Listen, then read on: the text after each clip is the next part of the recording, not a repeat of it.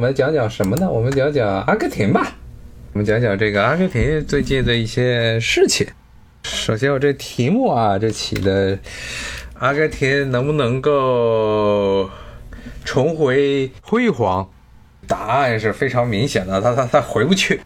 以前的节目啊，其实跟大家讲过这个关于阿根廷的一些以前的一些故事啊，是包括阿根廷它是怎么样啊发达国家退化成发展中国家的这么一个例子啊。但实际上啊，你要听过我之前的直播，可能就有印象。这阿根廷啊，它其实从一开始它就不是一个呃能称得上发达国家的地方。你说它富裕吗？它十九世纪啊，十九世纪末、二十世纪初那一段时间，阿根廷的这个经济状况啊，包括它国民的这个收入情况啊，确实是在整个世界范围内啊都是比较靠前的。但这个靠前啊，并不意味着啊，它的这个经济能够称之上是一个发达国家。呃，为什么这么说呢？因为啊，阿根廷它跟这个像美国啊，包括欧洲的很多的所谓的列强不同。阿根廷虽然的国民啊，在二十世纪初的时候啊，看着收入挺高，但是。它的主要的这国家的经济命脉啊，都是被外资给牢牢的控制住的啊。比如说，阿根廷的铁路全部都是英国人搞的，而且甚至呢，连铁路上的很多的这些铁路线的运营里面重要的工程师全部都是英国人，阿根廷本地人根本插不上手。这些铁路也都是英国人修的。英国人为什么在阿根廷修铁路啊？他不是说什么这大发善心啊，要为这个阿根廷搞基建，要搞“一带一路”啊？不是啊，因为这个英国人从十九世纪后半叶开始啊，可以说十九世纪初开始就开始把这个阿根廷当做了自己重要的一个粮仓。对这个地方啊进行大力的投资的目的是为了给英国本土的人提供稳定啊高质的这个肉质肉产品来源，包括其他的农产品，特别但是主要是畜牧业的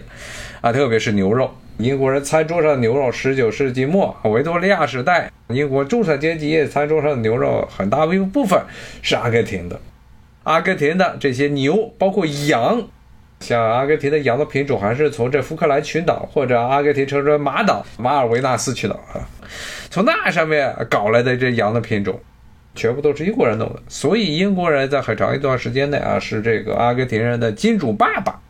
这个导致了一个什么问题呢？啊，就是阿根廷，你看着这国家挺有钱的，但是它的经济命脉是掌握在英国人手中。英国人，英国这边经济好了，英国人吃肉，阿根廷吃汤；英国人的经济完蛋了，阿根廷就完蛋了。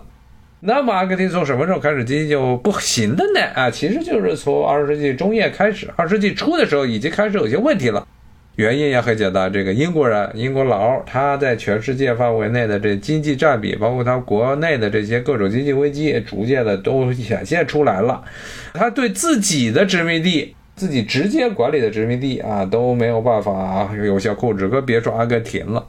那么到了二十世纪中叶之后，其实阿根廷它的整个这个国家的未来就基本上就是已经是非常灰色了。大家都知道，阿根廷有个著名的总统皮隆，号称是要走第三条路线的，既不要搞这个二十世纪中叶啊。第二次世界大战，二战之后，很多国家都号称要走成为第三条路线，既不走社会主义，也不要走资本主义，说要走第三条。其中著名的就是皮隆的代表的所谓的阿根廷的皮隆主义第三条路线，怎么搞的呢？它又不是纯粹的啊，这个计划经济，也不是市场经济，它是大力的，从这个一九三零年代的这一系列的，包括欧洲，特别是美国的这很多的新政啊，政府直接干预干预这个国家的经。经济啊，经济建设中后吸取了一些灵感。首先，他搞的是什么啊？就是政府要出来，政府要出来干预经济建设。那怎么干预呢？是把这些英资企业全部都收为国有，而且不光是英资了，包括美资。因为当时很多英国在二战时期啊，把大量的自己在南美洲的这些拉美地区的这些投资项目啊，全部都转手给了美国。这也是换取美国人罗斯福政府啊愿意向英国出租租借二手二手驱逐舰的一个条件。现在看起来这个实际上非常坑人的啊！本来那些驱逐舰就是美国不用的，基本上都要淘汰的这驱逐舰啊，但就是要趁英国人趁你有危要要你命。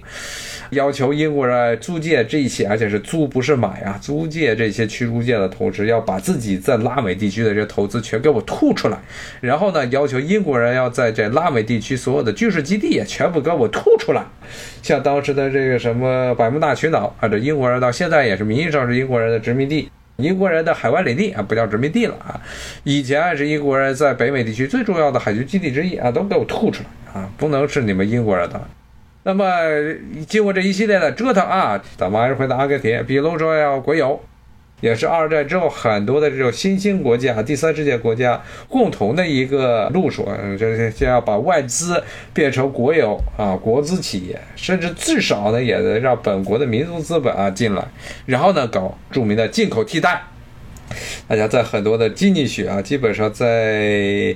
国内大学里的经济学都会学到啊，著名的一个概念啊，二战之后的概念，进口替代，就原来的进口产品不用了，我们用本国，我们扶持本国企业，政府通过一系列的税收啊，包括产业政策啊，或者直接拨款呢，或者是直接下场啊，啊，无论怎么样，要让本国的这些企业啊来个替代这海外的进口产品。啊，来实现进口替代，同时呢，我们要把这些海外的资本都收为国有，然后呢，我们还要搞进口替代，让本国企业做大做强，这个就出来了一个最大的一个问题啊，就是他要搞这进口替代，基本上全世界范围内啊，进口替代能够成功的例子啊，非常的少，一般上都是有一些条件的，不是你想搞进口替代就能搞进口替代。其实最大的一个问题啊，阿根廷的这个市场太小了。你搞进口替代，你的这产品啊，竞争力竞争不过，呃，无论是价钱，首先你得说起步吧，这企业要起步，你私有企业要起步，然后这个前期投入，你就比别人要晚了很久，你本身的资本就不够。然后你还把这些外资都得罪了，然后呢，更惨的是你这本国没有市场啊！就阿根廷本国市场，它一直以来都是一个外向性的经济，都是靠给英国人做牛做马，真的是字面意义上做牛做马做出来的经济市场。现在呢，你英国完蛋了，你还要把外资踢出去啊！你要自己搞这个。你这些企业就很难以啊维持一个比较好的一个经济状况啊，加上呢，他这个政府呢又要搞这高福利，高福利要给这些劳工发钱，要给劳工发福利，那这些支出又是从哪儿来的呢？那也只能是从这些企业上搞。所以呢，就变成了这个企业又有这个税收方面的压力，同时呢，它这市场啊又非常的小，然后呢，它的这资本啊，它的资本储蓄又没有这些那些英国啊、美国啊、欧洲其他国家发展起来一些老妖怪们钱多，然后汽车就出一个非常糟糕的这么一个竞争的劣势啊，所以最后这个比卢主义啊搞了差不多十年就不行了，然后他自己比卢本人呢，因为这个巨石政变被迫的出逃。当然，大家可能大部分人知道皮隆，除了这比隆主义，就是他老婆，因为这个麦当娜曾经演过一那么一个电影啊，也唱了一歌，就不要为我哭泣，阿根廷。后来这歌也变成了现在网上很多网友们用来嘲笑阿根廷的这么一个噱头，说阿根廷就是哭泣国。阿根廷啊，在比隆主义倒台之后，接下来到了一九七零年代的时候，又走上一条万劫不复的道路。之前其实我讲尼尔弗格森的金融史的那本书里头就提到过啊，阿根廷当时发生了严重的这债务危机，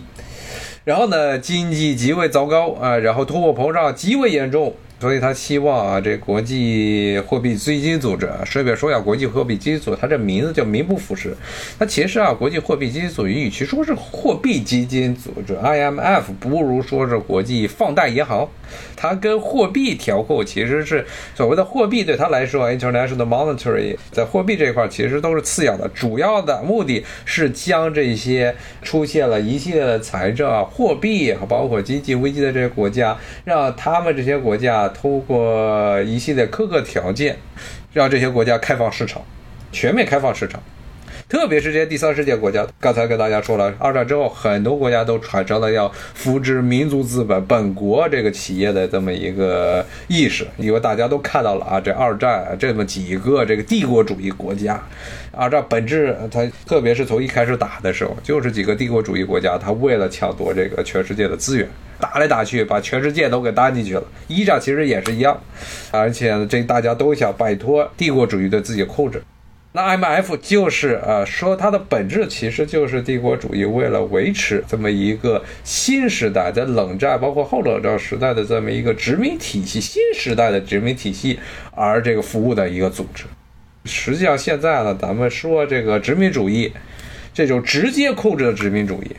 比如说英国殖民澳大利亚、加拿大啊，包括南非。这种直接殖民，呃，把人杀光的殖民，还有那种所谓的直接统治但不把人杀光的啊，那种殖民政策，比如说这英国对于印度、南亚的统治啊，包括像这个法国对于西非的这种统治啊。这种赤裸裸的殖民主义都已经随着二战之后啊，各国的民族主义这个崛起而这个失败了。但是呢，新取而代之的是一种完全的间接控制，不是像直接把你人杀了占你地的这种殖民，也不是这种通过代理人，比如说扶植土邦帮主来控制底下臣民的这种间接。但是呢，这些土邦帮主还听命于你这个殖民政府的那种殖民，而是完全的从这些殖民地撤出。但是呢，通过金融，特别是通过金融，通过所谓的国际体系，比如说北约、北约这种军事组织，比如说呢，在这个美国这边，比如泛美组织，比如说包括在亚洲，亚洲呢，除了有这个美国啊和日本呀、美国和韩国啊这种单线的啊直接的对这些地方的控制，还有比如说像亚洲开发银行。总部在日本的那个啊，这种所谓的金融影响，来这个控制。然后呢，金融方面啊，最显著的一个就是 IMF，通过这一系列的。间接的金融啊，经济方面的影响，包括扶植啊本国的这种代理人，来完成新时代的这种殖民主义啊。最后大家看，这尤其是这两年啊，这美国美联储的一系列的操作啊，在通胀期间啊，要求重要的这些其他的它的贸易伙伴啊，货币贬值，贬值了。然后呢？今年又开始这个缩表，然后这个利息升高，然后把全世界通过这种所谓长期式的啊放钱和这个收钱这么收割了一遍啊，造成全世界范围内的这个经济啊损失严重啊。当然，美国其实自己也有内伤，但是呢，相较于其他地区，特别是欧洲这种啊，这次自己冲上来被美国狠狠地收割了一笔啊，还是要表现要好得多。所以呢，现在的这种新时代的这种体系啊，都是通过这种所谓国际体系啊，通过金融控制大企业，依附在金融资本底下的这个欧美地区的这种大企业啊，他们一起联手啊来控制啊，是通过这样一个。那么这个制度优点在哪啊？优点就在于它的这个隐蔽性非常强啊，因为你像美国，他就是说我们日本啊、韩国，它都是主权国家呀。啊，我们尊重它的主权啊，但是呢，这些国家其实他们的政府，比如说就看现在的尹大统领啊，包括日本的首相啊，你看他们这个前一段时间这埃派克时候见到拜登同志的时候呢，是什么样的表情、脸色啊？你就在看他们这些资本、这些国家的企业，美国要做让他们做什么，这些企业就要做什么，撑起韩国整个经济半壁江山的三星，那美国一说啥，他就必须得干。啊，这是什么？这其实就是一种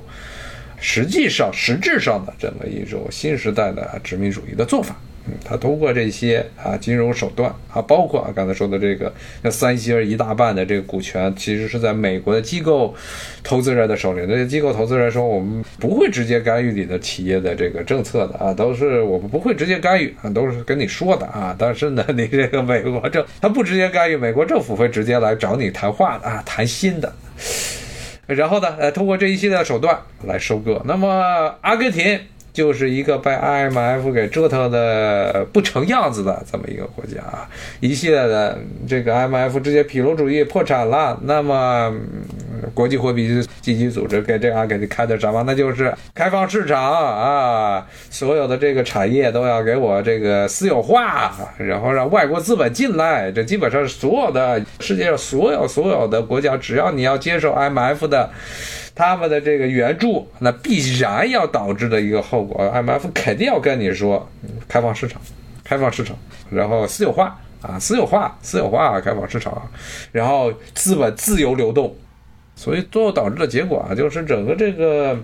阿根廷啊，就陷入了长期的通胀，然后经济下滑、通胀，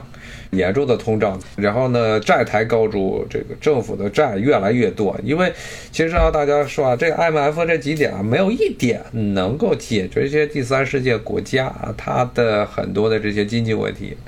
IMF 说啊，说你们这国家这个政府支出太多了，必要削减开支。说政府的债务太多，必须削减开支。削减开支怎么削减啊？关闭这些政府企业，然后把这些把这些业务全外包给别的公司、私人企业去搞。这听起来好像是可以。可以呢削减政府开支，然后呢，同时呢，又 M F 又会包括啊这种找几个经济学家啊，说你这些私有企业啊，说你这国有企业、国有机构，有些甚至不是企业和这个私有资本啊，私有企业最大的一个不同点是什么？你这些国有企业，它的这个效率太低啊，私人企业它的效率高。所以呢，你把这些产业外包出去之后，把外包给私有企业之后，私有企业效率又高，同时呢，它的这个成本又低，你政府呢又把这个包袱给甩了，